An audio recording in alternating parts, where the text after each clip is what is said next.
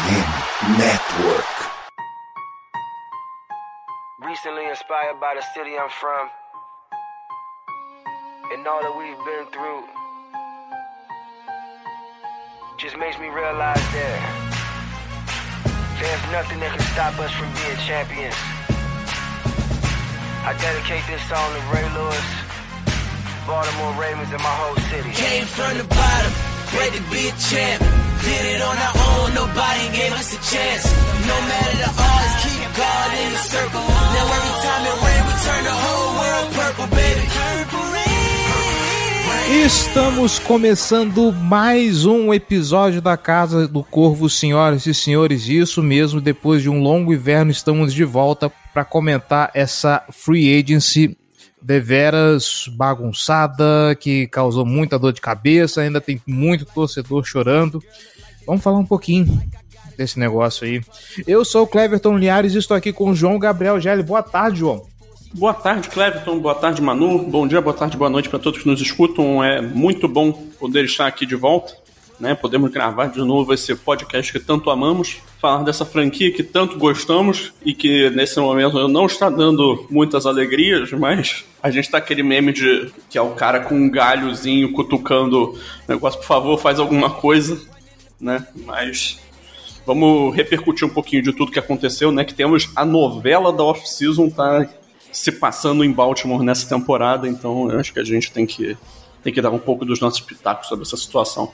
Saudades de quando a gente simplesmente olhava as coisas em Green Bay e dava risada. E Manuela Cardoso, boa tarde, Manu.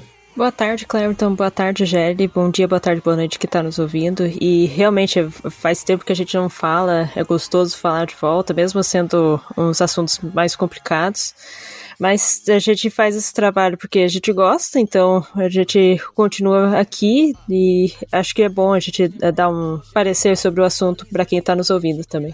Então é isso aí, gente. Vamos falar da, das poucas coisas que o Baltimore Ravens fez na off-season. Vamos comentar sobre Lamar Jackson, porque não tem como fugir desse assunto, infelizmente. Ainda vamos comentar coisas que podem acontecer, o que, que ainda falta o time fazer, ou pode ser que o time nem faça, sei lá. Eu já não sei de mais nada o que acontece para além dos muros do M&T Bank Stadium, tá bom? Tudo isso depois dos recados. Bora lá, gente.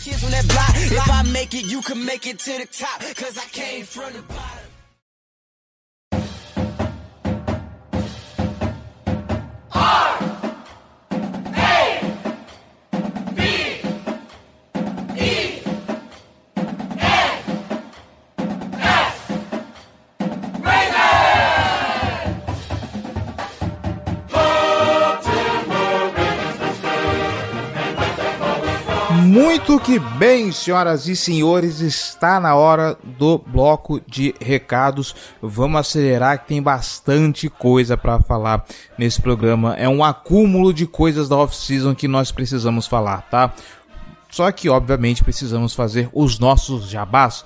Então, sem mais delongas, começando com o de sempre, você que está escutando a Casa do Corvo, tá gostando de tudo que nós estamos fazendo, não só o podcast, nosso conteúdo no YouTube, nossas lives na Twitch, uh, conteúdo no Instagram, no Twitter, no TikTok, quer ajudar a gente a se manter no ar e tornar tudo isso ainda maior, então vem ser torcedor de elite e apoiar esse projeto, tá bom?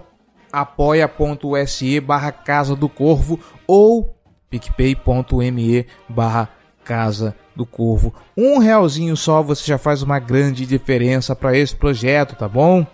Dá uma olhada nas nossas categorias de apoio, uma olhada nas nossas recompensas, links na descrição desse episódio. E se você estiver se sentindo generoso, vem ajudar a gente, tá bom? E fica aqui, como sempre, o agradecimento aos nossos apoiadores, tá bom? Rafael Martins Cover de Souza, Naue David Godoy, Lucas Fraz, Ana Carolina Gomes, Luciano Gomes, Levi Guimarães, Igor Krau, Gabriel Bueno, Cássia Gomes, Getúlio Diniz Aguiar, Rafael Moretão, Gênesis Vinícius Meneghel, Enan Carvalho, Igor Túlio, Luiz Renato, Thierry Álvares, Kaique Carlos Coelho, Márcio Hayashi, Fernando Leite, Paulo Gustavo de Souza, Raul Esteves Sá, Ricardo Brito e Thiago Chandorra, torcedores de elite que estão mantendo tudo isso aqui de pé ainda, tá bom? Aviso vocês apoiadores Hall of Fame em diante vai ter coisinha para vocês a partir da semana que vem em diante. Fiquem de olho no Boteco do Corvo, tá bom? Se você não participa, não sabe o que é o Boteco do Corvo, é o nosso grupo fechado no WhatsApp, onde o podcast sai mais cedo, você participa das discussões de pauta, tem conteúdo exclusivo, participa de sorteios incríveis, enfim, é só coisa boa, tá bom?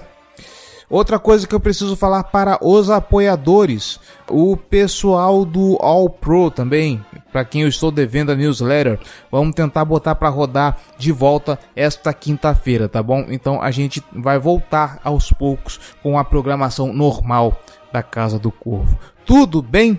Se você não quiser se comprometer com um apoio mensal recorrente, como é o Apoia-se ou PicPay, não tem problema, você pode fazer a sua doação pontual através da nossa chave Pix, casadocorvobr@gmail.com. A chave também estará na descrição deste episódio, ok? Cleverton, eu não tô afim, não tô podendo, não consigo ajudar financeiramente, não tem problema, meu querido. Sabe o que você pode fazer? Compartilhar o nosso conteúdo internet afora para todo mundo que você conhece e não conhece também, tá? Nem que seja aquele desconhecido que cruza contigo na esquina, apresenta a Casa do Corvo para ele, tá bom? Vamos fazer a nossa audiência crescer cada vez mais. E, obviamente, no seu agregador, Lembrando que nós estamos em praticamente todos os agregadores de podcast internet afora, tá? Faça a sua avaliação, tá bom? Tá escutando a gente pelo Spotify? Vai lá, deixa suas estrelinhas, tá bom?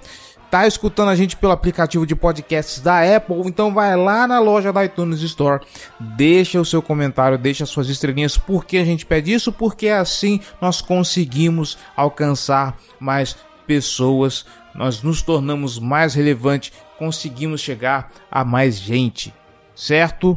Posso contar contigo? Então, beleza, muito obrigado. E também siga a Casa do Corvo nas redes sociais, nosso Twitter que deu uma crescida agora, porque agora tudo se juntou tá bom? Então você agora não precisa seguir várias contas como era Tio Bay Ravensbright, a Casa do Corvo separado, agora é tudo uma coisinha só. Olha que delícia, gente. Siga a gente no Meta primeiro, Facebook, Instagram, arroba Casa do Corvo, Twitter e TikTok, arroba Casa do Corvo nosso canal no YouTube, youtube.com/barra Casa do Corvo, onde tem vídeos de opinião, de notícias e também os cortes das lives que nós fazemos na Twitch, tá bom? twitch.tv/barra Casa do Corvo, onde tem a live do highlight toda segunda-feira, sete e meia da noite, mês de abril, edição especial draft com o João Gabriel Gelli, ok? João Gabriel Gelli que faz parte da equipe do On The Clock cujo guia já está disponível para venda, tá bom? Procura o guia do On The Clock, é um material de muito boa qualidade que a gente usa já faz tempo aqui para estudarmos não só para os podcasts de draft que a gente faz, e você sabe como os podcasts de draft que são de excelente qualidade, mas também agora para a live do highlight, tá bom? Antes da gente fechar o jabá, não podemos esquecer mais um reclame. A Sport América durante essa off-season está com descontos de até 50%, tá bom? Flâmulas, bonequinhos, jersey, camiseta, boné, copo, caneca, chaveiro, o que você quiser para incrementar a sua torcida. Corre lá, porque eles estão com descontão durante a off-season para ajudar a curar a tua ressaca de NFL que vai durar até setembro que a gente sabe como é que funciona isso, tá?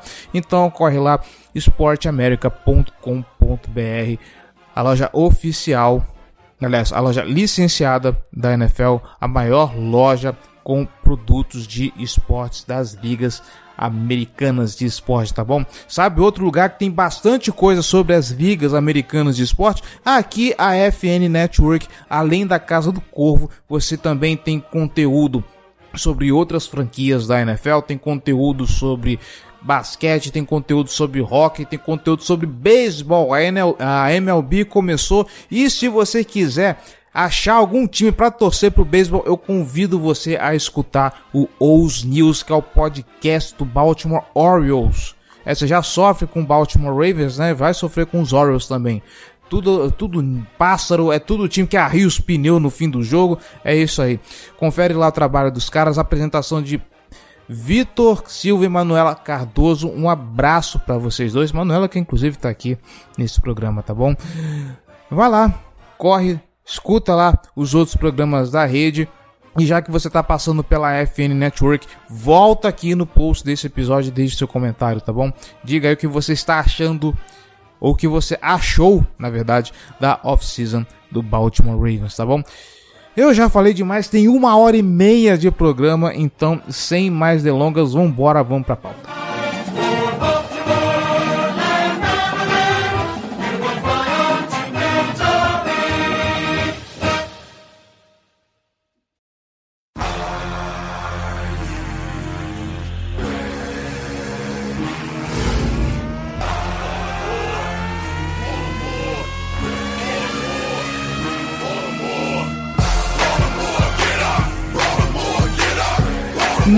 Bem, senhor João Gabriel Gelli e senhorita Manuela Cardoso. Eu deixaria esse assunto para a gente falar com mais detalhes depois, mas como se deixar esfriar demais as pessoas perdem o interesse, vamos primeiro dar uma pincelada na o que eu acho que é a principal contratação do, do Baltimore Ravens para 2023, que é do novo coordenador ofensivo, o Todd Monken, Todd Monken, que vem da Universidade de Georgia, né? Vem aí para compor esse o, o staff do Baltimore Ravens para ver se dá jeito no esquema ofensivo do time. Infelizmente, está chegando no meio de uma tempestade que eu não desejaria para nenhum coordenador ofensivo, mas é isso.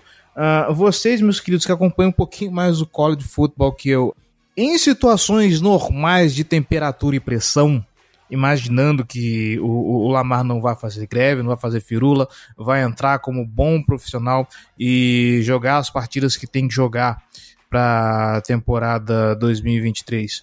Um bom movimento? Eu acho um excepcional movimento. Tá? O, o, Ravens, na, na, gestão do John Harbaugh, fez processos de contratação que ele buscou coordenadores ofensivos externos duas vezes até agora. Né? Na primeira deles chegou o Gary Kubiak, que provavelmente é o melhor coordenador ofensivo da história da franquia. E agora nessa segunda chegou o Todd Monken. É, o Monken na, na NFL ele tem um histórico no, no, Cleveland Browns, né, naquela época que tinha o Jarvis Landry e o Odell Beckham Jr., se eu não me engano, né, mas ficou lá uma temporada só, 2019. Também foi ele trabalhou no Buccaneers por três, três temporadas, né, de 2016 até 2017. Ele foi coordenador ofensivo em todos esses períodos, mas ele não chamava jogada em todas aquelas situações. Né. Em muitos momentos ele dividia essa responsabilidade com o Dirk Cutter, que era o, era o head coach do, do Bucks na época.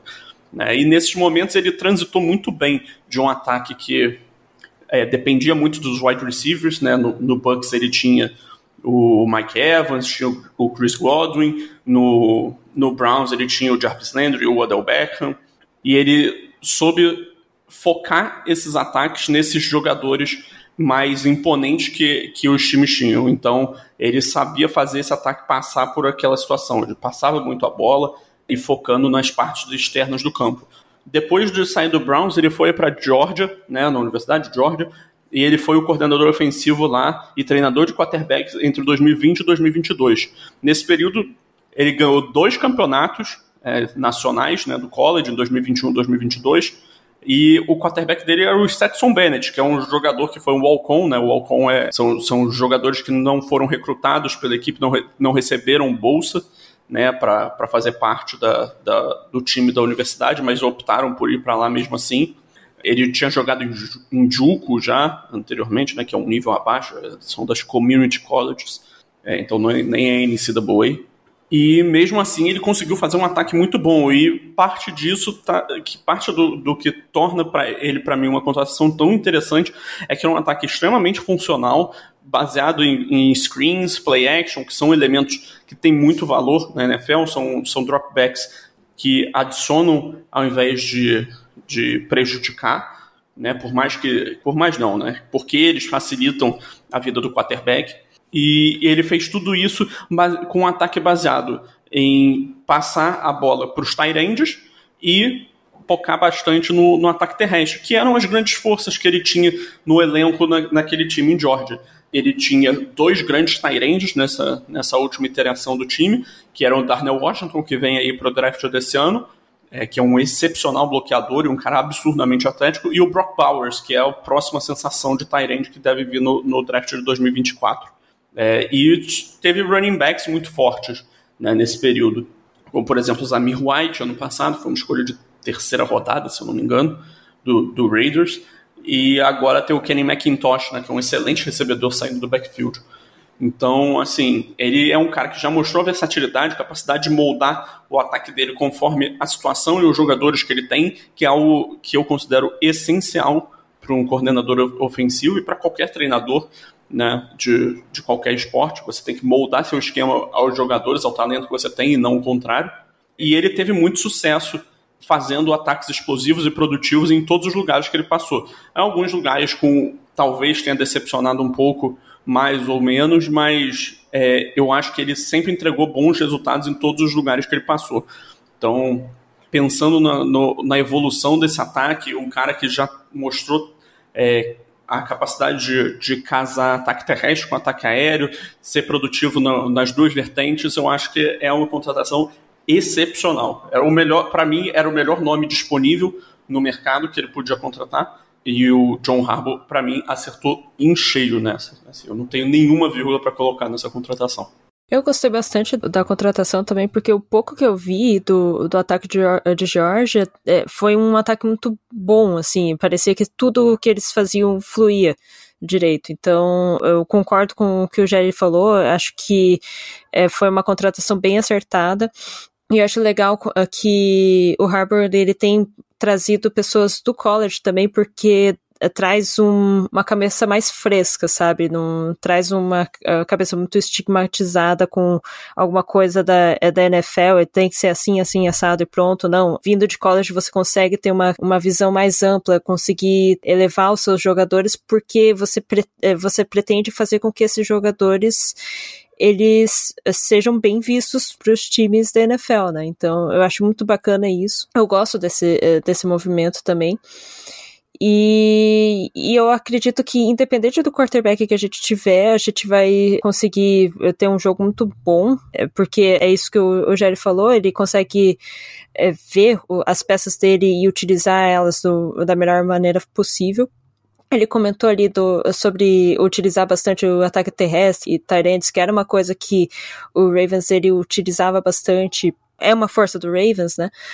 E, mas eu acredito que, independente do wide receiver que vier pro Ravens, ou, ou se continuar esse, o, o time como tá, eu acho que vai ser um ataque bem produtivo, sabe? Eu, eu, acredito que a gente vai conseguir, vai gostar bastante do que a gente vai ver nesses próximos anos. É, nesse momento, então, eu vou aproveitar o gancho da Manu, porque você está falando de independente de qual quarterback que jogar em 2023 no Baltimore Ravens, e a gente está com esse probleminha em Baltimore, né? Uh, a novela Lamar Jackson se arrasta por mais tempo do que eu gostaria que tivesse arrastando, não é?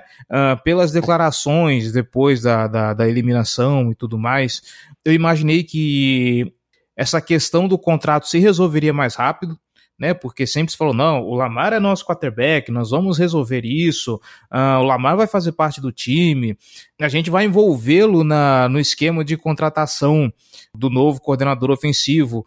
E o que se viu obviamente o que se fala em coletiva não se escreve, mas eu acho que as coisas saíram piores do que a minha pior perspectiva.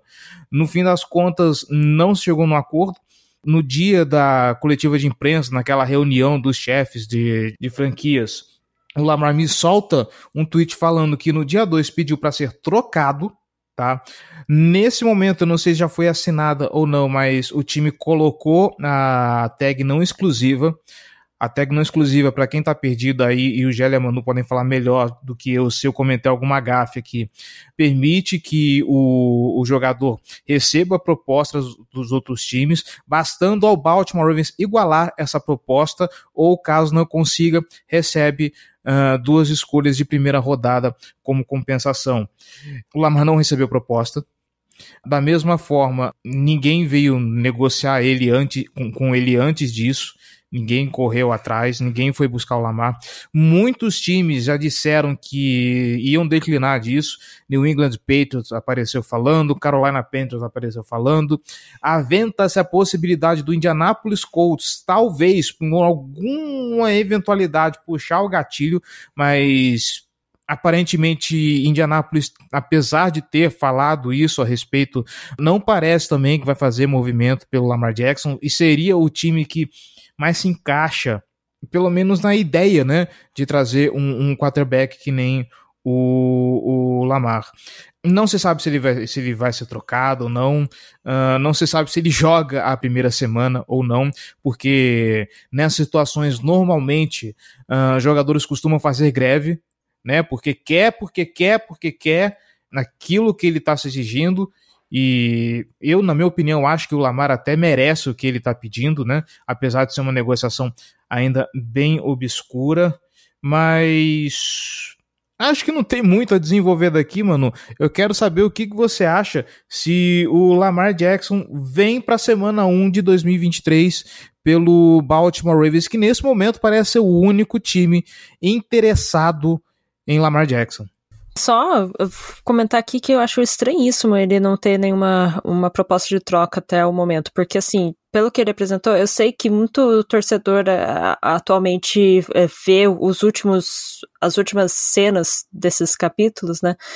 Dele tendo lesão, dele uh, não indo em, junto com o time, e acredita que ele seja, tipo, sei lá, mesquinho, alguma coisa assim. Mas, primeiro que, assim, ele, ele comentou esse, esse fato dele não ter viajado um dia desses, porque o, Lamar, ele tá com essa de, de noite, perto da meia-noite, ele começa a mexer no Twitter e começa a responder um monte de gente. E, numa dessas, ele comentou sobre o fato de que, dessa viagem que ele não foi, ele esclareceu que ele tava com a lesão dele tinha inflamado um pouco mais e ele perguntou se tudo bem se, eh, se ele não viajasse, porque foi numa viagem para Pittsburgh que inflamou mais o, o, a, o PCL. Eu não, lembro como traduz isso. Então, é, assim, tipo, ele, ele pediu e eles liberaram e daí ele não, não viajou junto. Então foi uma questão de saúde mesmo. Mas, assim, pelo que ele comenta no Twitter, parece que ele não estava ele pensa no time, sabe? Ele pensa mais no que ele quer conquistar um Super Bowl com um time, independente se for Ravens, se for Colts ou qualquer outro qualquer outra franquia. É, ele também ele falou sobre o fato de que se ele tivesse pensando só em dinheiro, ele estaria fazendo greve desde a primeira semana da temporada e assim ele jogou super bem, é, principalmente as três primeiras semanas. Ele estava sendo um dos melhores quarterbacks da NFL naquele momento, um dos melhores ataques da NFL naquele momento, tanto que ele fez aquele jogo de cinco touchdowns no, em cima do Patriots ele jogou super bem contra o Jets, ele jogou bem contra o, contra o Bills também. Então, assim, é, ele estava numa temporada boa, veio algumas, algumas questões que é, é, ele começou a jogar um pouco mal, mas também é, envolve questão de não estar sendo bem aproveitado o ataque, várias outras coisas. E lembrar que, tipo, o, o, o cara, no, ele entra como calor em 2018, um time que tá praticamente se dando perdido, né, de não tem esperança nenhuma de playoffs, consegue levar o time para os playoffs. É, ele perde no primeiro playoff, mas assim, coisa de calor um, acontece. No segundo ano ele já leva MVP, vai para Divisional, tudo de, é, é, faz o recorde da franquia em vitórias. No, no outro ano também ele tem um papel super importante, mesmo com uma temporada tão caótica que foi aquela da Covid. 2021, ele, antes de se lesionar, ele mostra que ele era importante pra caramba nesse time, porque depois da lesão o, o time desandou completamente. Então, assim, é um cara que tem sua importância e, e acho que acaba que toda essa situação em volta dele faz com que vários torcedores acabem, acabem desconsiderando isso e dizendo, não, mas ele não vale tudo isso, tal, tal, tal, tal, tal, tal. Eu acho que tem que lembrar um pouco sobre, sobre o, o que que ele era, né? Então, é, é, assim, para fechar esse assunto rápido, eu acho que existe um, uma possibilidade muito grande dele não jogar, mas se ele realmente ele não ele tá pensando no time, não no não em termos de dinheiro, assim, ele não estaria é, fazendo todo esse AUE, sabe? Eu acho que ele é, aceitaria uma outra coisa, mas assim, nos meus princípios eu acredito que ele tá fazendo o correto de brigar sobre os direitos dele. É, não acho que seja algo seja algo errado o que ele tá fazendo. Mas é isso. É, eu acredito muito que o, o, Ravens vai procurar algum, algum quarterback no draft, por, uh, por exemplo. E eu, eu, já estou implementando a ideia de, uh, pra, na cabeça de todo mundo que o Anthony Richardson vai ser o nosso quarterback, mas assim, é, é, eu vou estar tá com. Eu vou estar tá muito triste se isso acontecer também por conta do. Porque tem todo esse carinho por, em cima do Lamar e, nossa, vai ser um negócio meio. Vai ser algo feio, assim, também pra franquia ter deixado um cara desse sair por conta de dinheiro, sabe? Então, eu espero que o, o, o, Lamar consiga continuar a carreira dele em Baltimore, mas acho muito difícil isso acontecer. Quando a gente fala dessa negociação do Lamar, acho que um dos pontos mais relevantes é toda aquela história de como, como os donos estão se unindo para fazer um acordo por baixo dos panos, para não existir nenhuma negociação com o Lamar por causa da, da questão dele estar solicitando um contrato praticamente 100% garantido, né, ou com garantias muito, muito elevadas. É, então, assim, é, é um contrato que tem o interesse da Associação dos Jogadores, né, NFLPA, tem interesse dos donos como um coletivo, né? Então, de um lado, o sindicato querendo avançar essa narrativa e esse essa modalidade de contrato com, com garantias muito maiores percentualmente e os donos querendo evitar que isso aconteça, né? E também tentando explicar um pouco para os ouvintes que talvez não conheçam um pouco do porquê, né? Esses donos eles é, para todos os contratos que são feitos na NFL, não existe a obrigatoriedade de, de fazer eles 100% garantido, né? É, é, como é o caso, por exemplo, na, na NBA, que os contratos quase sempre são 100% garantidos. É, na NFL isso definitivamente não é o caso, é raro isso acontecer, e normalmente quando eles são com um percentual muito alto garantido, ou é porque eles são contratos muito baixos, né? por exemplo, contratos de um ano por 2 milhões, é ou um milhão, que é o salário mínimo, ou então são contratos um pouco maiores, mas que são mais ou menos um pouco abaixo da, do, do, valor de mercado, como por, foi, por exemplo, o caso do, do Kirk Cousins, quando ele fez aquela renovação, a primeira, foi, foi para o Vikings, né? É, saiu do, do então Redskins para ir para o Vikings. É, o que mudou um pouco essa história foi o contrato do, do Deshaun Watson no ano passado, né? que foi 100% garantido e fugiu completamente à regra e o Lamar se vê no direito de exigir um contrato igual ou melhor ao, ao, do, ao do Watson. É, Lembrando e... que, rapidinho, é, a, dizem que esse contrato do Watson 100% garantido causou uma indisposição tremenda na liga. O Cleveland Browns, entre o, o todas as franquias, está sendo muito mal visto por conta desse tipo de contrato.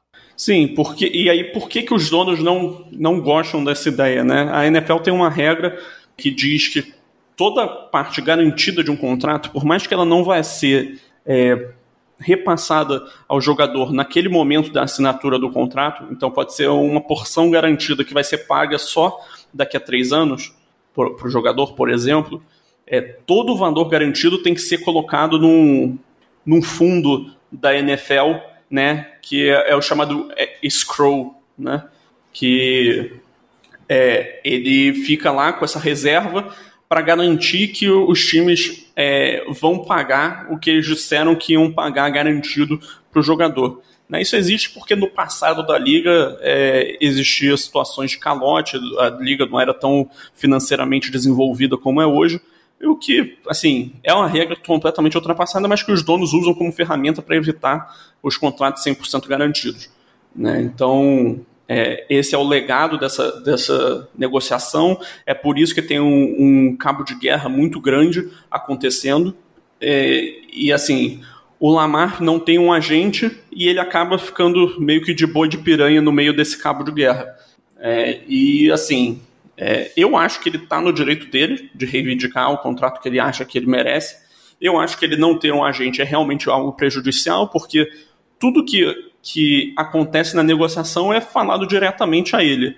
Tudo que envolve a negociação tem que ser feito diretamente por ele.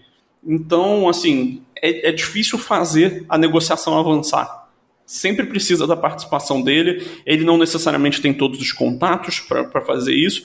E ele sempre tem que estar tá na linha de frente. Então, se um, um, general manager quer na negociação abaixar um pouco do valor dele, ele tem que falar mal dele na frente dele. Né? Então, não tem um, um cara que é o teste de ferro para absorver as críticas e fazer essa parte da negociação, que é justamente um dos grandes valores de um agente. Né? é, poder fazer isso e receber essas informações, esse feedback né, de, de forma mais imparcial e menos agressiva, né, e repassar isso para o cliente dele.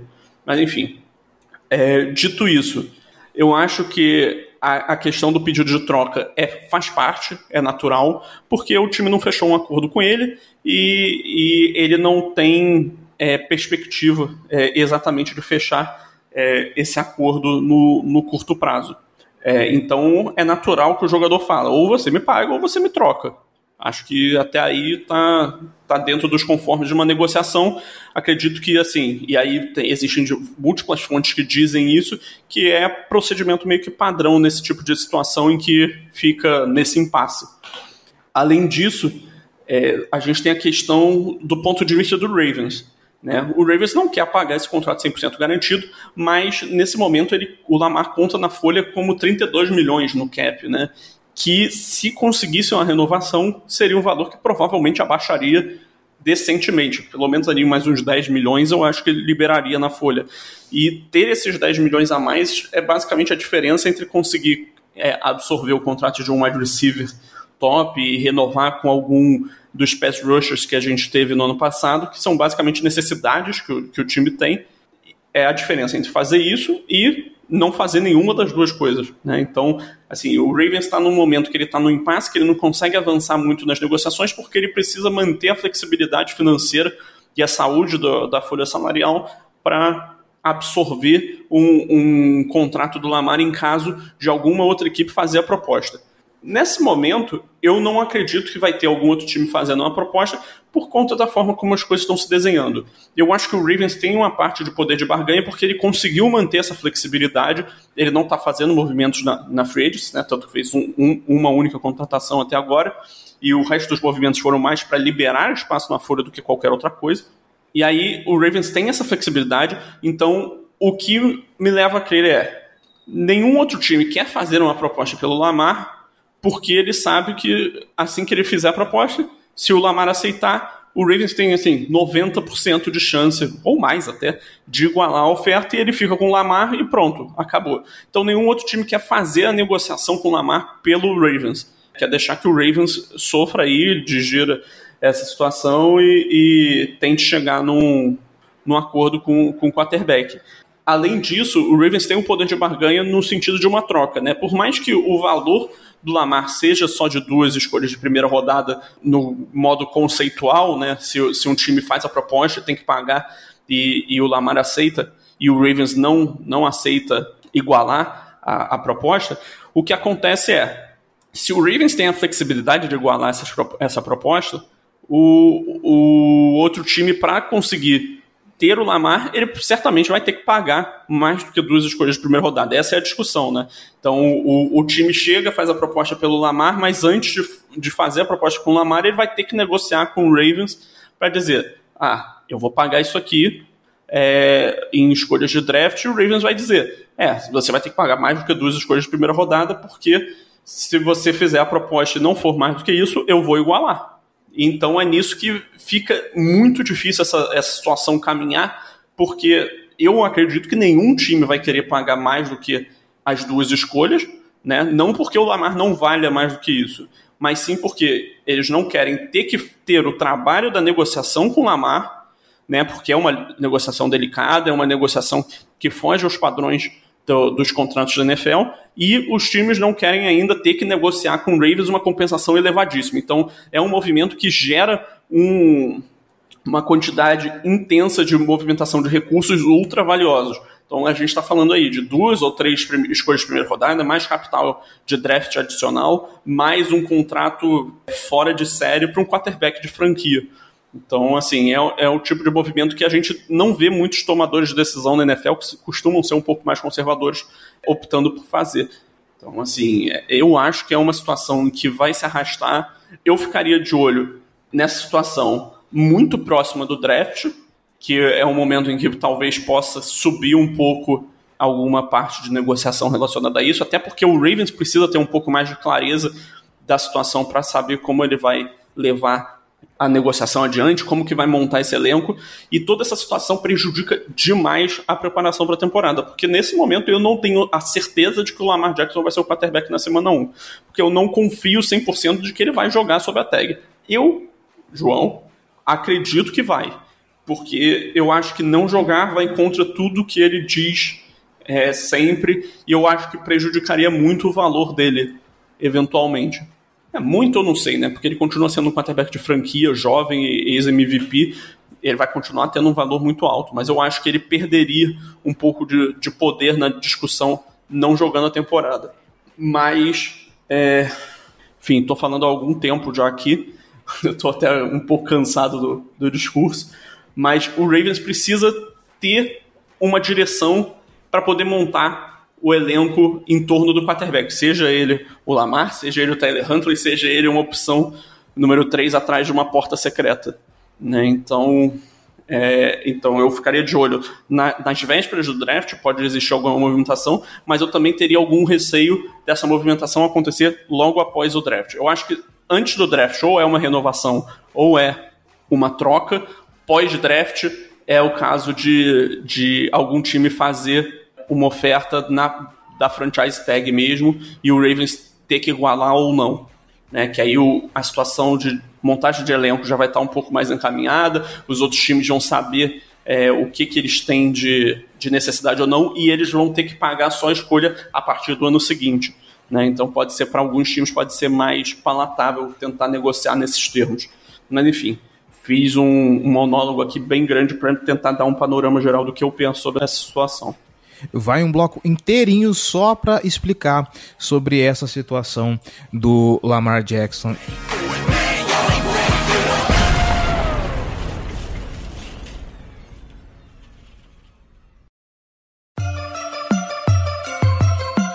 Black and purple, black and purple, black and purple, black and purple.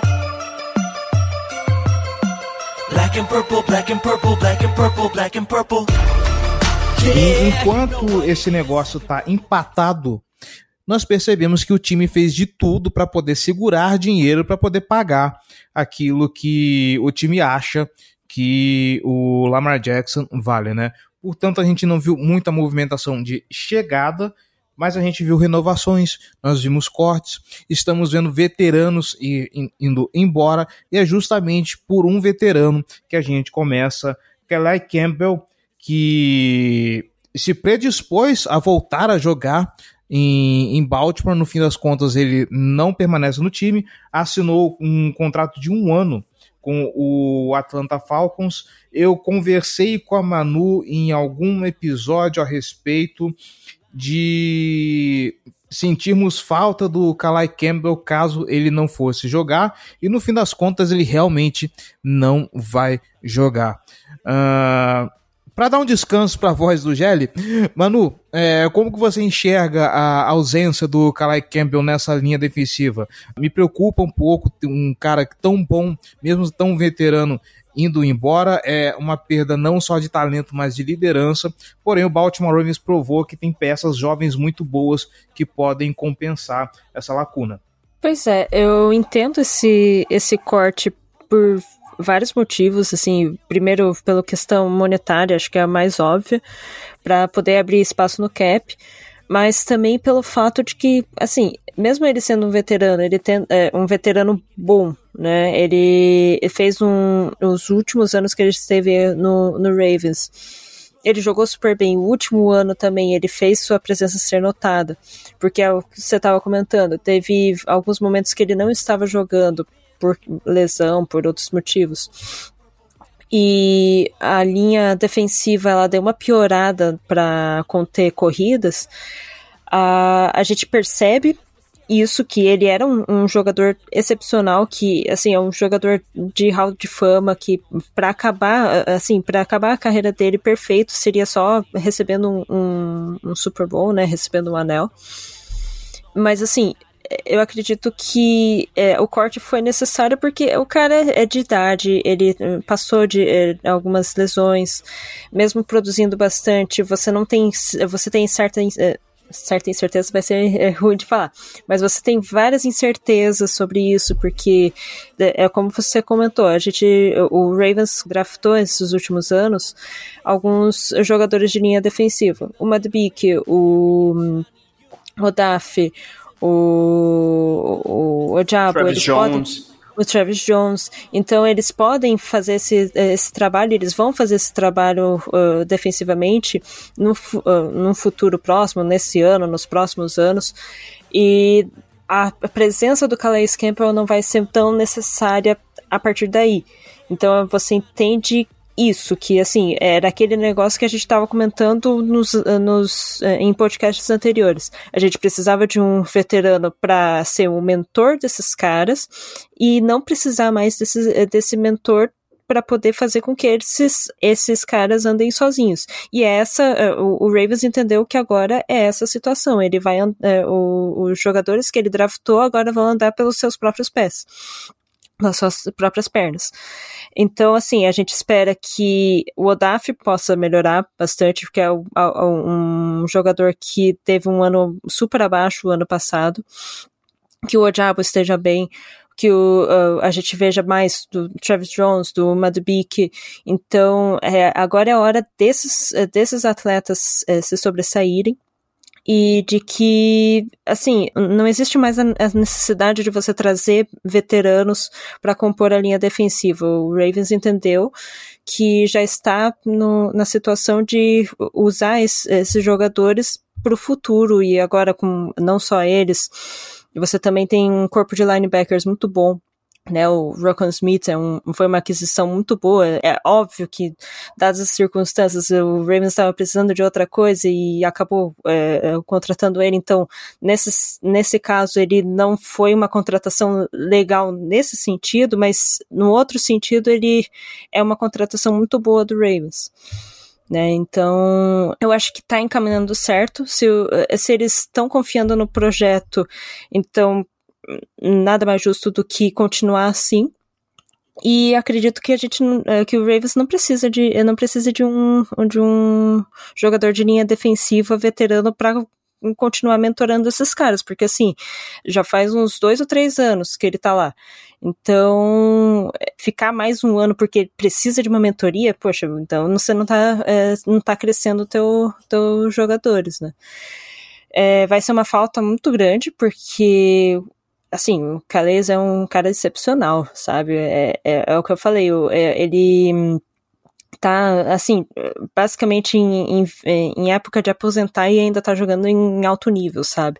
Ele tem os problemas de saúde dele, tem lesão, tem a, a asma dele, é, que pode prejudicar isso, e mesmo assim ele tá jogando super bem. Então, em qualquer lugar que ele fosse, ele seria uma adição fantástica. Eu acho que no Falcons ele é, Talvez ele não mostre muito isso, mas ele ainda vai ter a sua, sua função.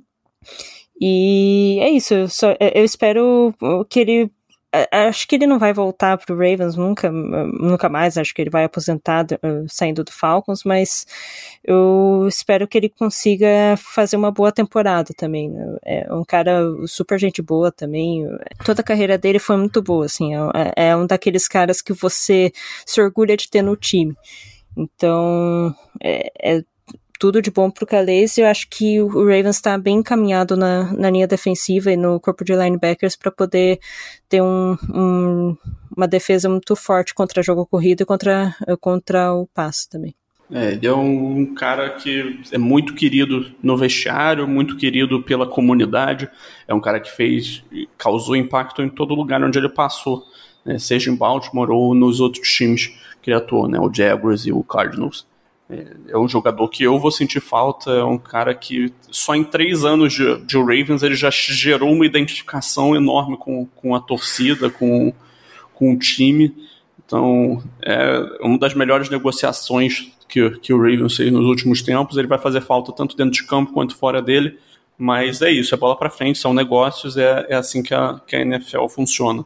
Se o pro Ravens conseguir manter o Lamar na, na franchise tag é, não exclusivo, ele precisava liberar espaço de cap e o cortar o, o Calais Campbell era o movimento que mais gerava espaço na folha.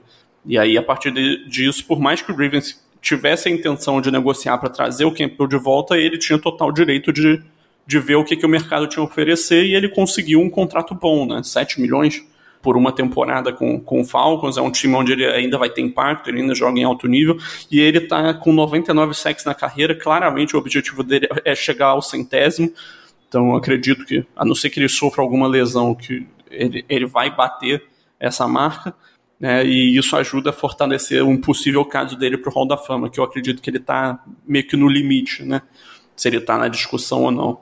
Então, é um jogador para o qual eu desejo tudo de positivo mas é bola para frente. Agora a gente segue o baile para falar um pouquinho de contratações. A, única contratação que o time teve, e eu me atrevo a dizer que foi uma contratação que dividiu opiniões. Eu, pessoalmente, eu não gostei porque eu acho que para o que o Baltimore Ravens realmente precisa, ainda assim é um cara de potencial fraco, tá?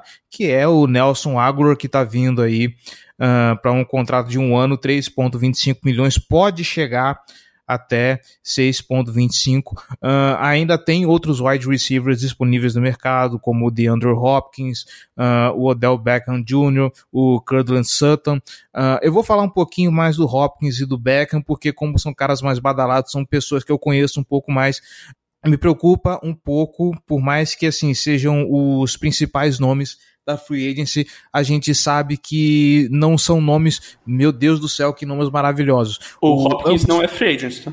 Nem não? o Hopkins, nem o Sutton, nenhum deles é free agent. Os dois teriam que ser adquiridos por troca.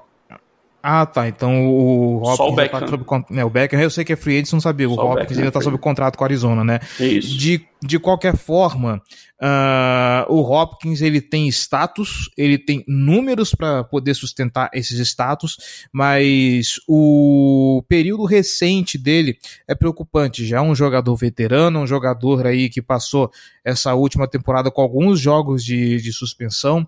Acho que ele teve problema de lesão e depois ele foi suspenso por alguma conduta ilegal, se, se não me falha a memória. Uh, mas não é como se o Baltimore Ravens tivesse muita saída, né, para investir na, na free agency, se tratando de wide receivers. O que se espera é que esse ataque seja feito no draft. Ainda assim, levando em consideração que o time também não tinha muito espaço para se mover, Gelli, uh, acho que para quem é pelo preço, tá até razoável, né? Eu, eu, não vou me atrever a falar que tá bom, porque bom mesmo seria se viesse algum outro wide receiver de mais calibre, mas tá razoável, né?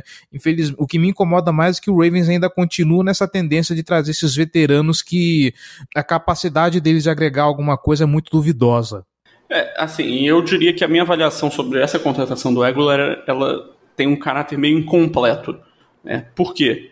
É, primeiro, em termos de valor, eu acho que um contrato de um ano por 3 milhões, né, acho que 3,25 milhões com o Aguilar, é o valor que, que ele merece mesmo no mercado. É um cara que vem de duas temporadas que não foram muito boas, mas em 2020 ele teve um ano muito bom com, com o Raiders. Né, um cara que ele tem a capacidade de ser um alvo em profundidade, pode ser uma opção desde que não seja a, a, o alvo primário de um ataque aéreo. Então é um cara que serve para compor elenco, um cara que estica o campo, que não é muito a característica dos wide receivers que a gente tem, né? Por mais que o Bateman possa fazer isso, acredito que o Bateman precise fazer mais funções ao longo do ataque.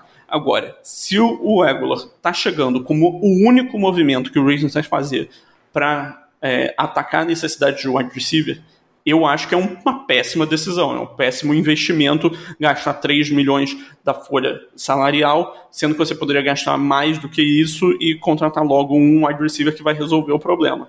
É, em teoria, né? Que poderia ser o caso do Hopkins, do Sutton, do Odell.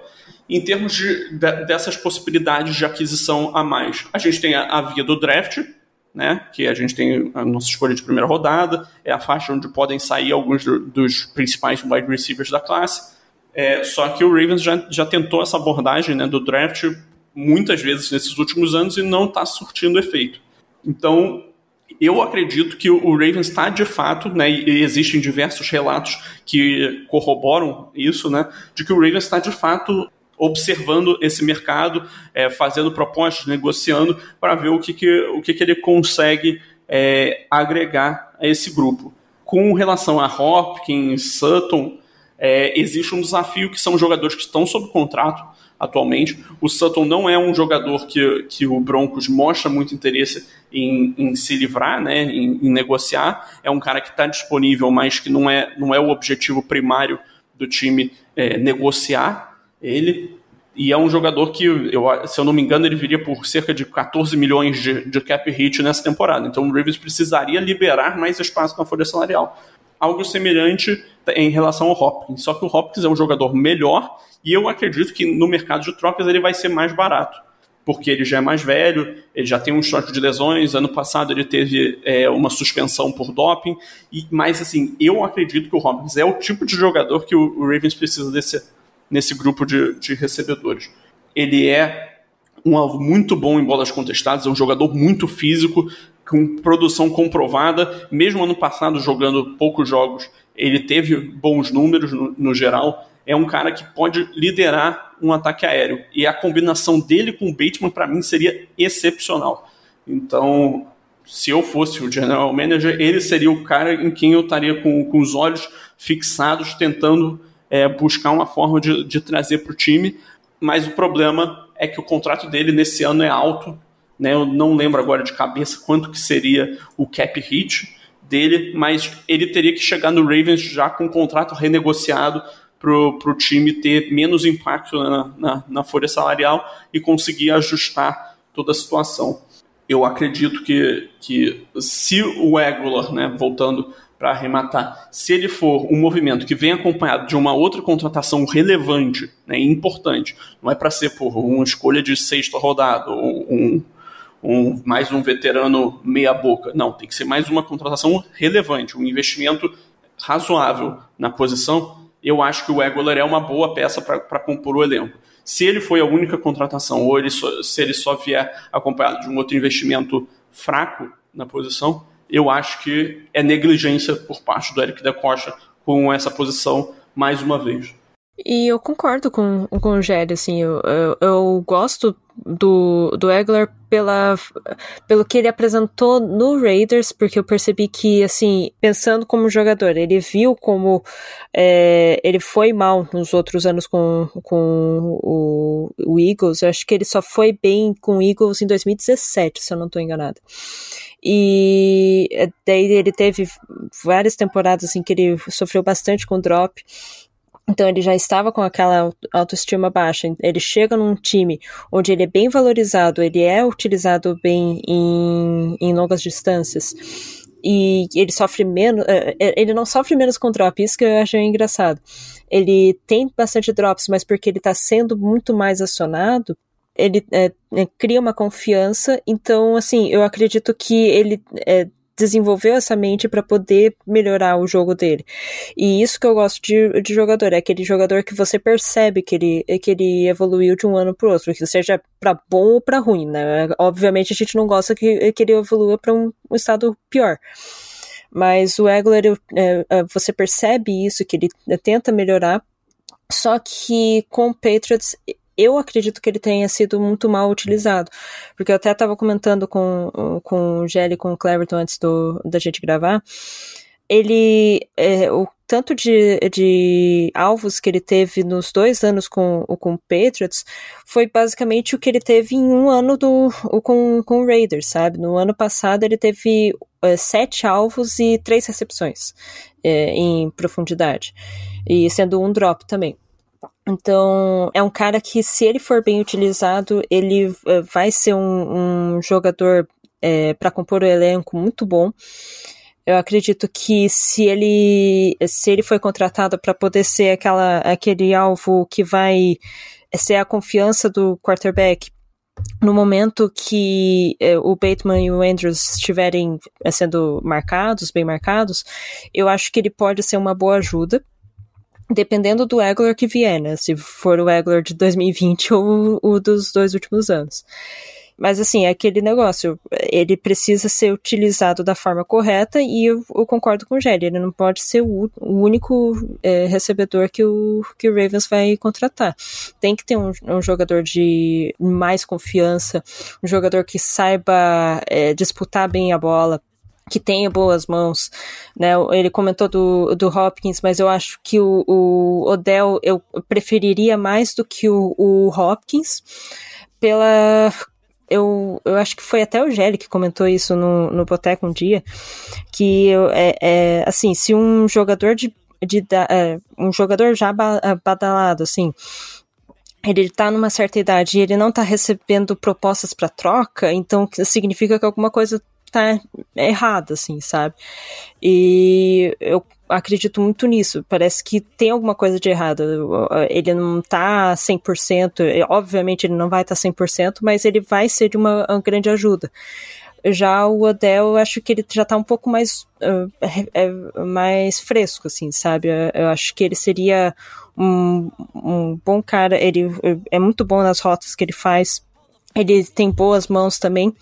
Eu só não gosto muito que ele adora ficar fazendo é, recepção com uma mão só, mas ele é, é, é um, um cara confiável e qualquer um dos dois que viesse iria dar espaço para o Bateman receber bastante, o que seria o inverso do, do, que, acontece, é, do que acontece com o Egler. Então, assim, eu acho que falta isso.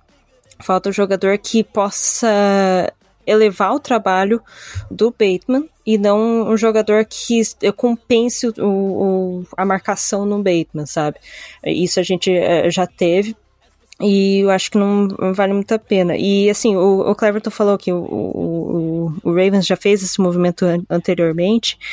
E eu entendo o lado do Ravens, mas eu não concordo, porque eu acho que assim, é, você pegar um veterano em algum momento isso não vai dar certo, sabe? Ele começa dando certo, ou no meio da temporada ele tem um, um, alguns jogos que ele vai jogar super bem, só que ele é inconsistente, sabe? Então eu não acho que seja o, o movimento correto de pegar um veterano que já foi uh, um jogador muito bom, que já produziu vários números, antigamente e agora que você vai pegar. Não, não acho isso muito correto. Ele, é, eles fizeram nos outros anos, deu certo por alguns jogos, depois desandou, sabe?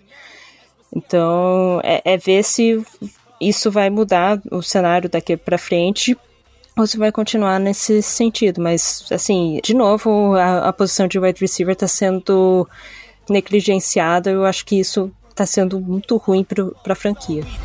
In the land of Raymond Barry and Johnny U.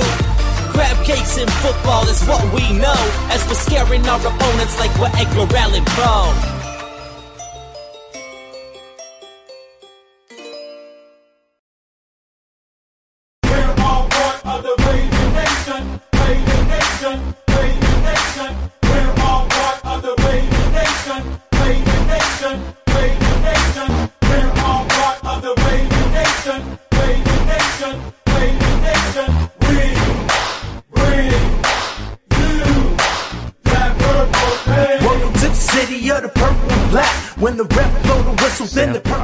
A gente segue para falar das trocas, ou melhor, da troca, né?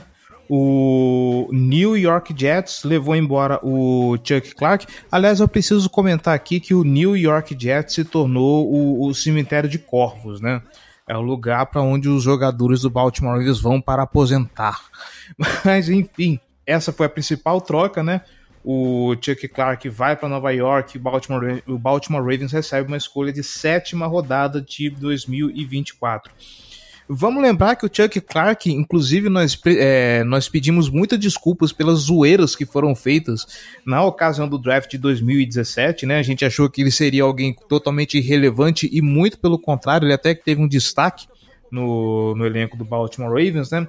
Ele acumulou durante todo esse tempo cinco interceptações, é, cinco interceptações, cinco fumbles, cinco fumbles forçados, três sacks e meio, oito QB hits e um TD. Eu não me lembro de quando foi esse touchdown do Chuck Clark. Contra mas... o Colts no, na era Rivers. Meu Deus do céu, que jogo Eu acho que foi, isso. Aham. Uhum. Que jogo horrível que foi aquele. Mas já que você se manifestou, Manu, eu lembro de você ter comentado que o Chuck Clark estava jogando meio na, na, na, má vontade uns, tempo, uns tempos atrás porque vazou uh, uma intenção de troca do, do, Baltimore Ravens, né, em cima dele, ou não sei se ele queria ser trocado, não vou lembrar agora do, do contexto. Uh, é perda ou é livramento uh, o, Chuck Clark ir embora do time? Olha, se fosse no início de 2021 seria uma perda gigante. Porque eu, eu acho que ele, ele no, no início de 2021 ele foi super bem, estava começando super bem, ele estava atuando em todos os, os campos, uh, todos os cantos do campo e estava jogando super bem. Só que ele, quando ele desandou, não, não conseguiu ir melhor, sabe? Então, eu acho que daí desandou totalmente a, a, carreira dele no. A carreira não, a temporada dele no, em 2021. Ele não conseguiu melhorar.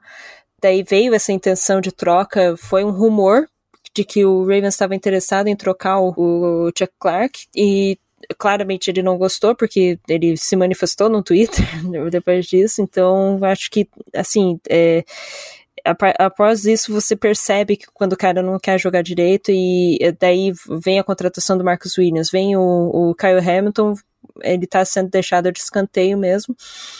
Então foi meio que um livramento mesmo, porque o, o Ravens tem um, uma dupla de safeties muito boa agora. Ele seria mais um, um jogador de.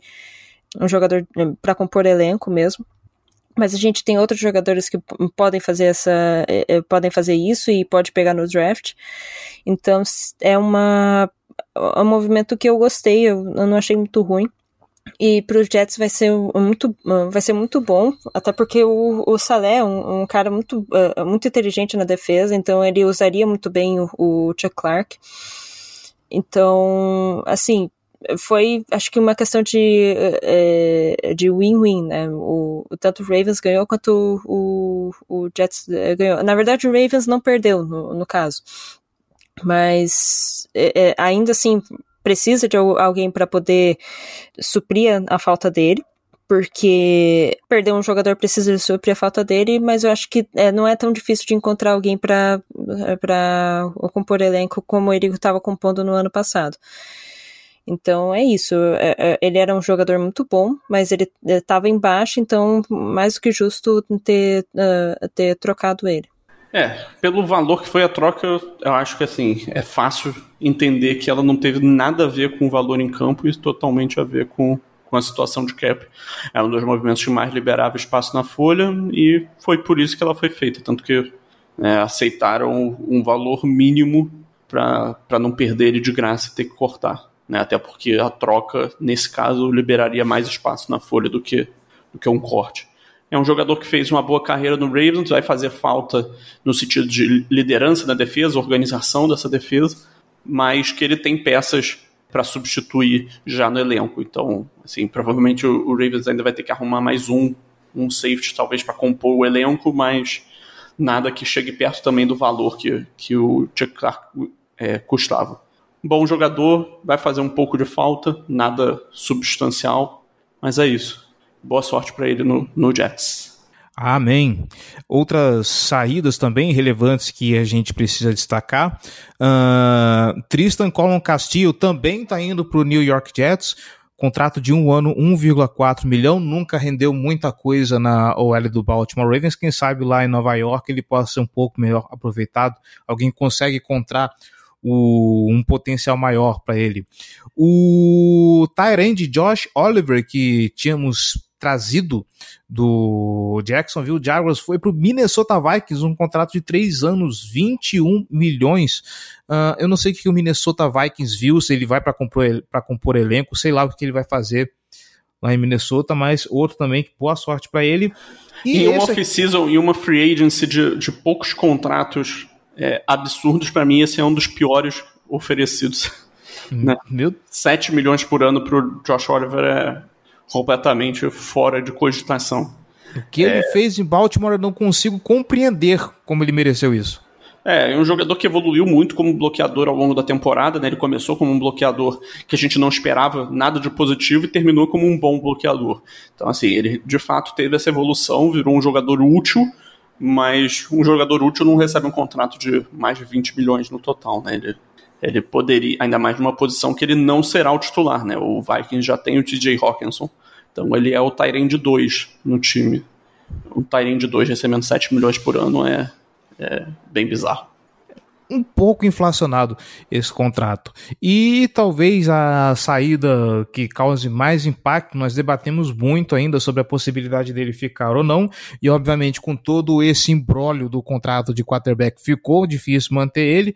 O OL Ben Powers está indo para o Denver Broncos, um contrato de 4 anos, 52 milhões Uh, o Baltimore Ravens vai precisar ajustar a sua linha ofensiva aí para compensar a ausência de um left guard que desempenhava bem o, papel, Gelli. Será que nesse momento você consegue ver uma alternativa para ocupar esse espaço na, na, do lado esquerdo. Eu sei que trouxemos o Ben Cleveland que pode também fazer essa função, mas o Ben Cleveland ele veio com muita expectativa e ainda pouca produção. É, o Ben Powers teve a melhor temporada da carreira dele no ano passado. Não acho que, que ele valha esse contrato que ele recebeu. É, então, assim, era um jogador que era óbvio já que, que o Ravens ia perder para o mercado, é, ainda mais com toda a situação, né, com, apertado contra a folha salarial. É, é um jogador que provavelmente vai render uma escolha compensatória no ano que vem. Né? Então, assim, faz parte, vamos perder um jogador titular, mas é só um titular que vai ter que ser é, reposto nessa, nessa linha ofensiva. Isso que é um ponto positivo, né? Tem uma continuidade em relação ao ano passado. É, e aí, provavelmente vai ser substituído pelo Ben Cleveland, pelo, pelo Mecari, talvez. É, talvez um, um calouro selecionado no meio para o fim do draft. Nunca se sabe a possibilidade, talvez apareça um veterano contratado na free agency depois do draft também, que aí não contaria na fórmula das compensatórias. Eu acho que essa disputa está em aberto, é uma das poucas vagas do, da, da parte ofensiva do time que está em aberto, de fato, mas não me preocupa muito a situação, porque eu acho que o resto da linha está tá bem estabelecido. É, bom, vamos virar a página e falar de algumas coisinhas que ainda precisam ser ajustadas. Uh, nomes que ainda estão no Baltimore Ravens que estão, vamos dizer assim, em haver. Uh, o DeMarcus Robinson, wide receiver do Baltimore Ravens. Uh, e os pass rushers, Jason Pierre-Paul e Justin Houston. Se fosse perguntar para mim, Cleverton, é, quais que você gostaria de segurar? Eu gostaria de segurar os pass rushers. Uh, eu sei que o elenco de wide receivers do Baltimore Ravens ele tá patético, tá? É basicamente o Rashad Bateman e um catadão da rua, mas eu acho que de nomes que valeriam a pena segurar, eu seguraria o corpo de pass rush, que também é um setor do Baltimore Ravens que há anos tem passado por complicações. Concorda comigo, mano? Olha, eu concordo. É, eu acho que o, o Pierre Paul, ele, assim, ele mostrou um, um pouco de trabalho, mas talvez no, mais um ano no, no Ravens ele é, seria é, mais útil do que ele foi no, no ano passado. Ele mostraria mais é, trabalho. E, e o Houston, assim, tipo, é, ele foi, ele foi uma peça muito importante no, na defesa do Ravens no ano passado. Uh, assim como eu comentei do, do Campbell, o Houston, ele eh, notou-se a falta dele quando ele não estava em campo. Então, é, é, é um cara que eu manteria é, por, é, é, pelo, pelo talento dele também. O, o DeMarcus Robinson, se, assim, é, se não tivesse trazido o, o Eggler, eu acho que eu manteria o, o, o Robinson, sabe? Porque é, é, um cara que já tá acostumado com, com o Ravens, ah, mas mudou de, de coordenador ofensivo. Mesmo assim, conhece, conhece os jogadores, sabe? É, é um cara que já, já tem um pouco de, de familiaridade com o sistema do Ravens, um monte de coisa, então eu manteria ele do que trazer um outro cara. E também porque, assim, eu, eu acho que mais um ano do Robinson no Ravens seria algo que é interessante de ver, se ele iria melhorar ou se ele iria piorar, porque o pouco que ele mostrou de bom foi muito útil.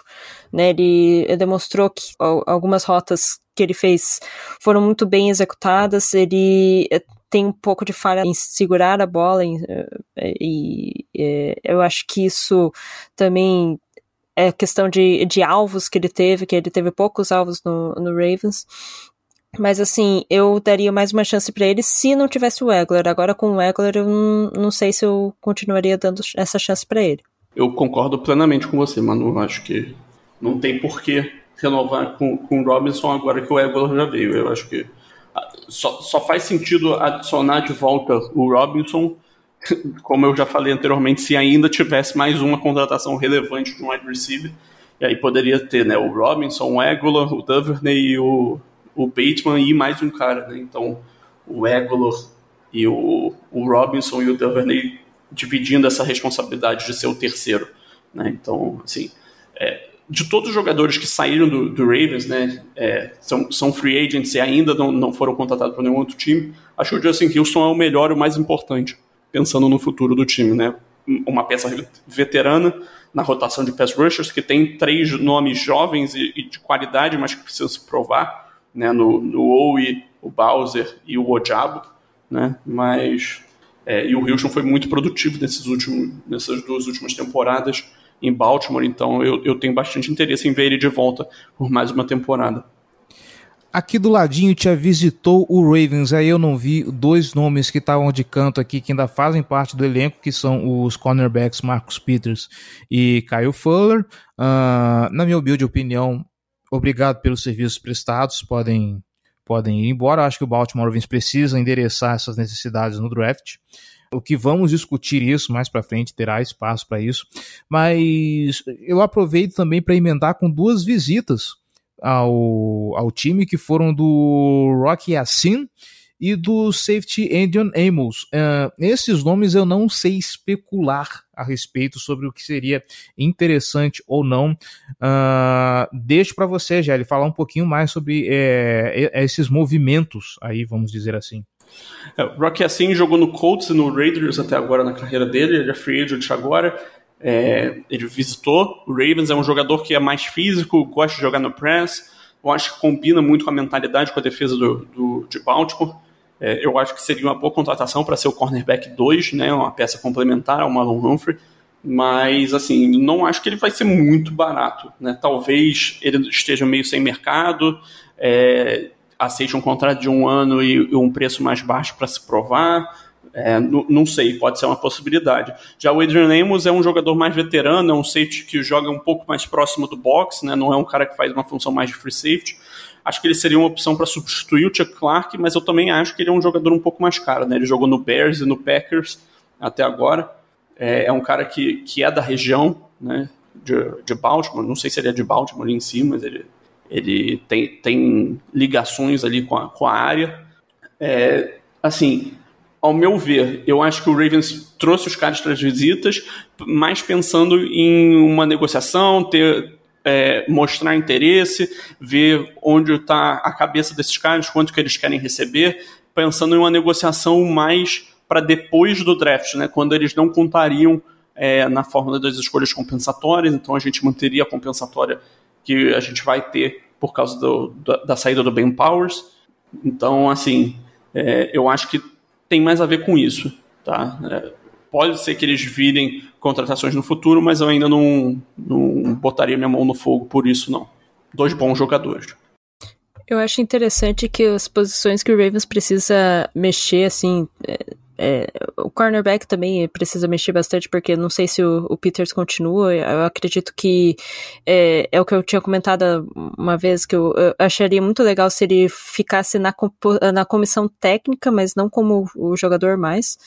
Eu acho que já deu, assim, o, a, a validade dele.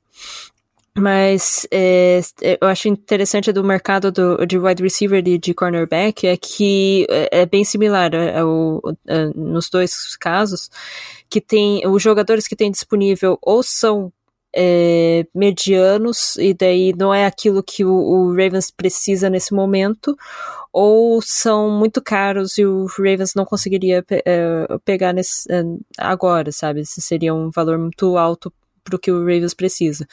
Então é interessante avaliar isso. Acho que o, o Amos era um dos caras que estava sendo acho que visto pelo Ravens no ano passado, uma coisa assim também.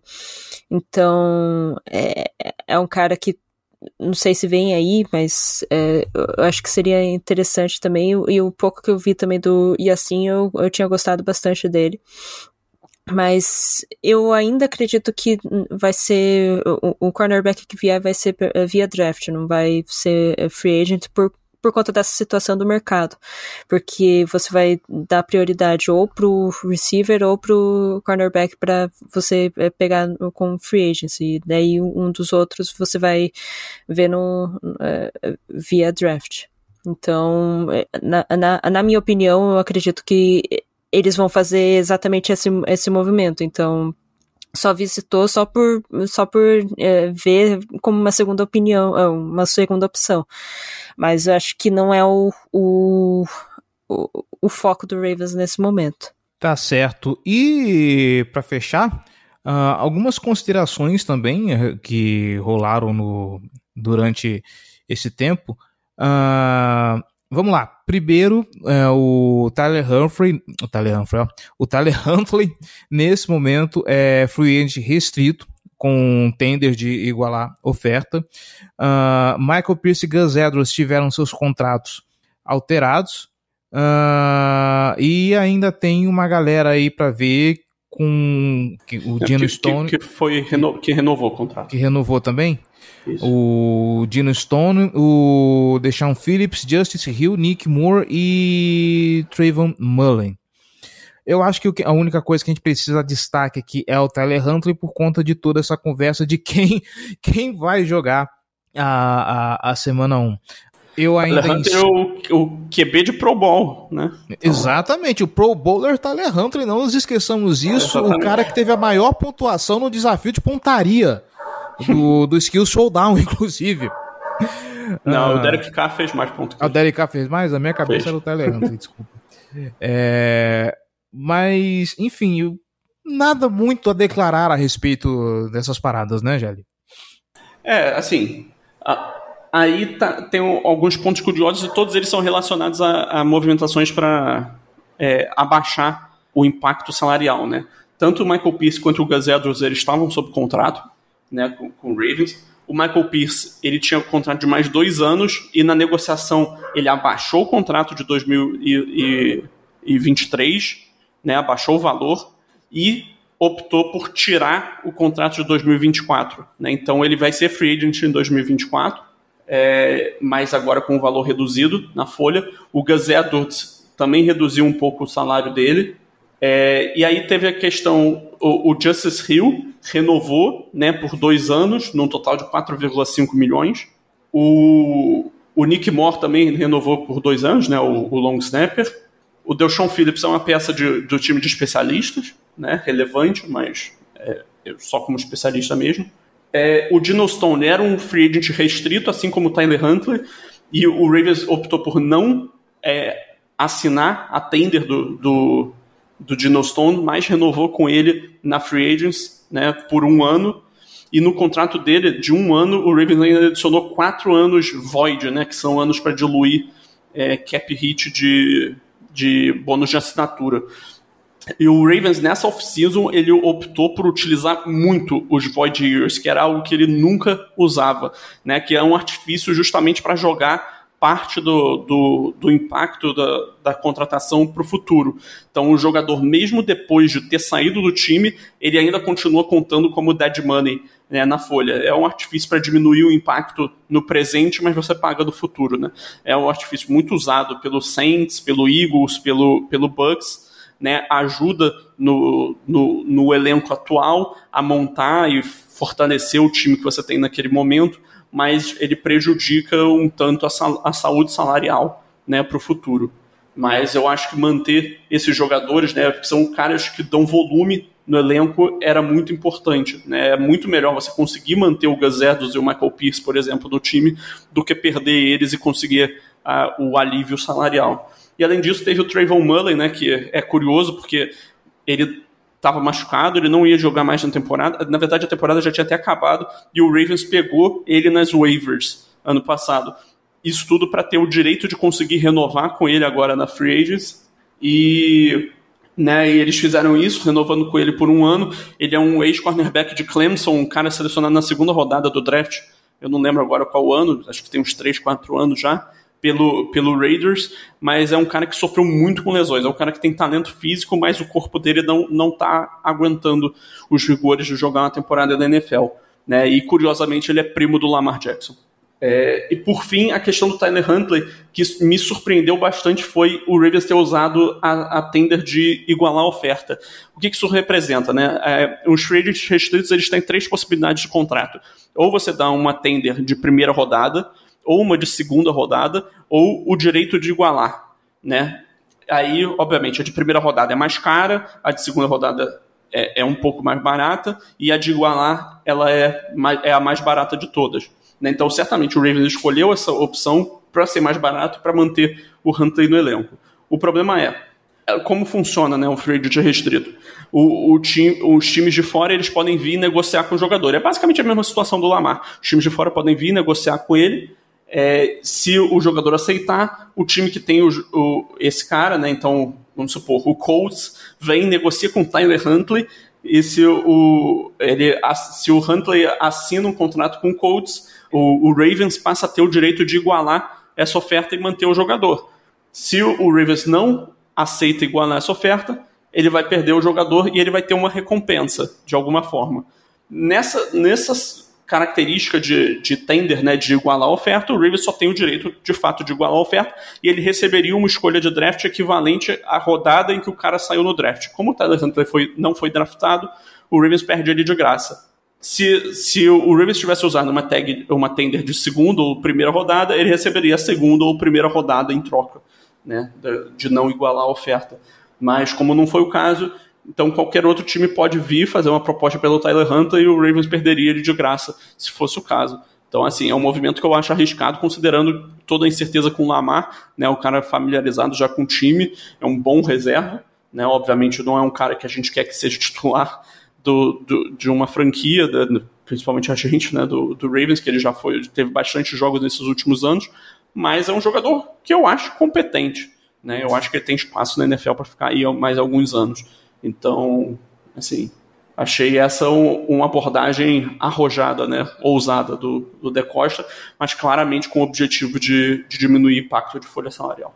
Só para fechar assim o, o, sobre todo o assunto mesmo, eu acho que o Ravens ele conseguiu manter muito bem o elenco que teve no, nos últimos anos, é, principalmente no último ano, né, é, com, com todos esses ajustes salariais e como o, o Gelli falou, utilizando do artifício do Void pela primeira vez, né? É, pra, justamente para poder conseguir manter esse elenco, porque acredita naquilo que é, teve no ano passado.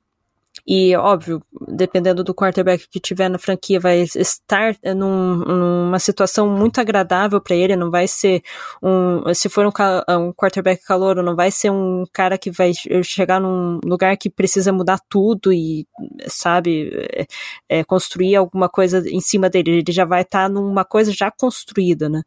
Então eu acho que foi muito, é, foi muito boa as, as movimentações do Ravens até o momento. Claro que algumas coisas pod poderiam ser melhor, o, com a relação do Egler, né? É, tipo, pegar um receiver melhor. Mas, de qualquer modo, aquele elenco que o Ravens tinha, ele conseguiu manter muito bem. Né? As perdas que o, que o Ravens teve, ele consegue repor de maneira saudável no elenco, né? Então, é, eu acho que é importante ressaltar que o Ravens também não está se mexendo muito, movimentando muito, porque ele não precisa se mexer muito é, para contratar jogadores. Né? O, você é, é, você vê é, times que se é, mexem muito na free agency, é, são times que realmente eles estão em reconstrução, né? eles precisam montar um elenco completo. É, não é o caso do Ravens, e assim, se o, se o time precisa montar e ele não tá montando, é porque ele já desistiu, né? Então, é, é, é que é o caso de alguns times, não só da, do, da NFL, também você vê bastante em outras, é, outras ligas, é, que não, não gosta de se movimentar por aceitar que realmente não vai conseguir nada do, do jeito que tá e para reconstruir seria muito difícil. Não é o caso do Ravens. O Ravens tem um time muito forte, é, uma defesa que foi top 5 da NFL no ano passado, um ataque que tem potencial para também ser top 5 nesse ano, independente do quarterback que vier, né? Se for o, o Lamar, se for é, algum calor, só não, não se for o Huntley. Eu acredito que com ele daí não, não seria muito o caso. Mas mesmo assim é um, um, um time muito forte, é um time que é, assim, ele tem potencial enorme e conseguiu manter as suas peças do, da melhor maneira possível. Então, eu acho que não tem muito caso de se, de se desesperar porque não tá se movimentando nem nada, nem, uh, sabe?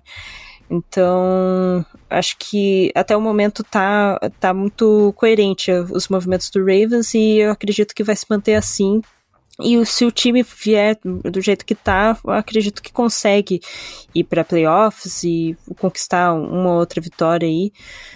A depender, óbvio, do, do, do quarterback que vier, mas acho que tá muito bem encaminhado.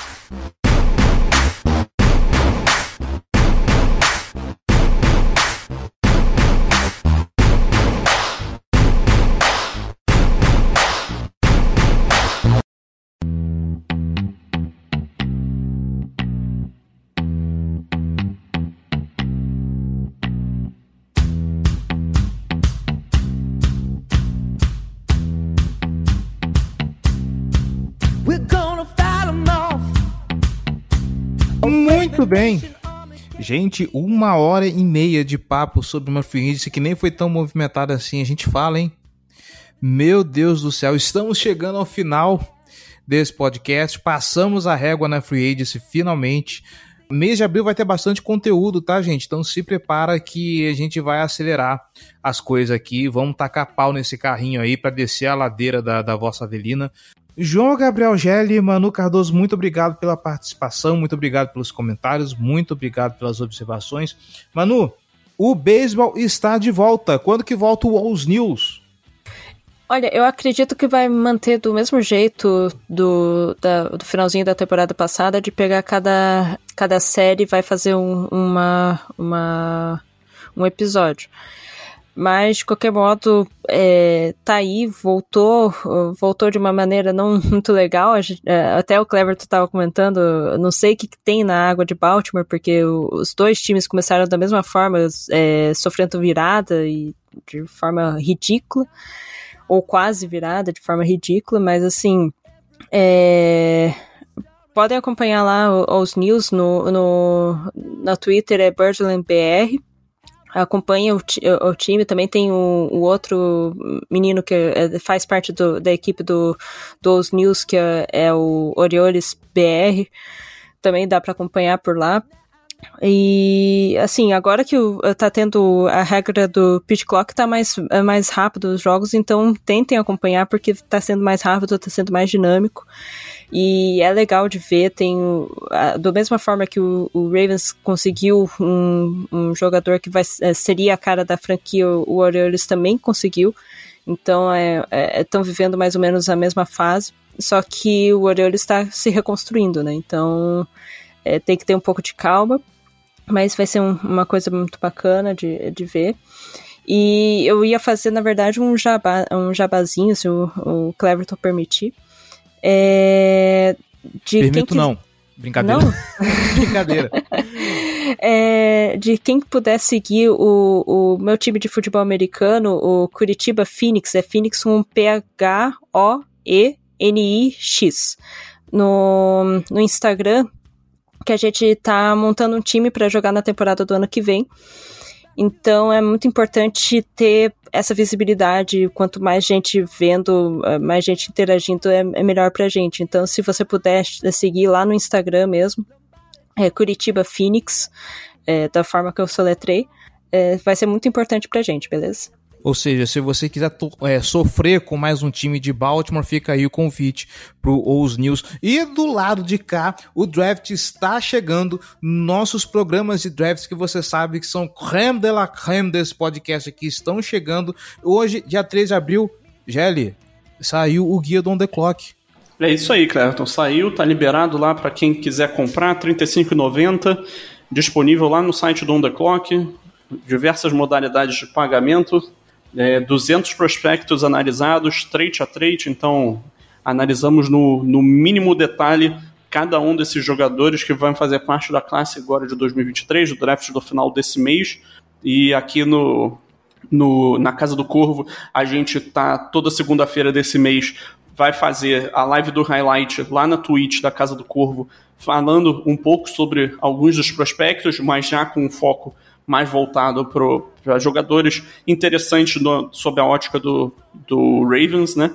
Então fica aí o, o convite para todo mundo que quiser um adquirir o guia do On The Clock, contribuir com o trabalho aqui meu e do, do resto do pessoal que fabricou esse guia, né? Produziu esse conteúdo que já está aí disponível há acho que seis anos já é, e que são nossos parceiros aqui no, no podcast da Casa do Corvo, e dois, para quem quiser também conferir um pouco das lives que a gente está fazendo, né? O Cleverton lá toda semana, eu agora durante esse, esse mês de abril para falar um pouquinho de draft também. Então é isso, fica aí o jabá e um muito obrigado pro, pelo convite mais uma vez.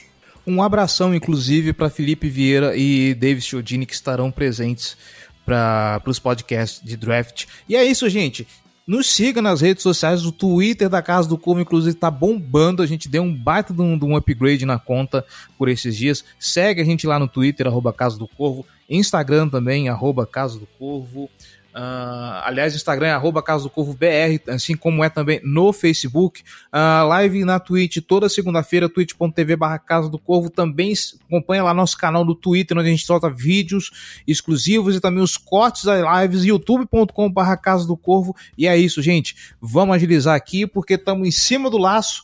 Um grande abraço e até semana que vem pra gente falar de mais coisinhas sobre o Baltimore. Gente, falou!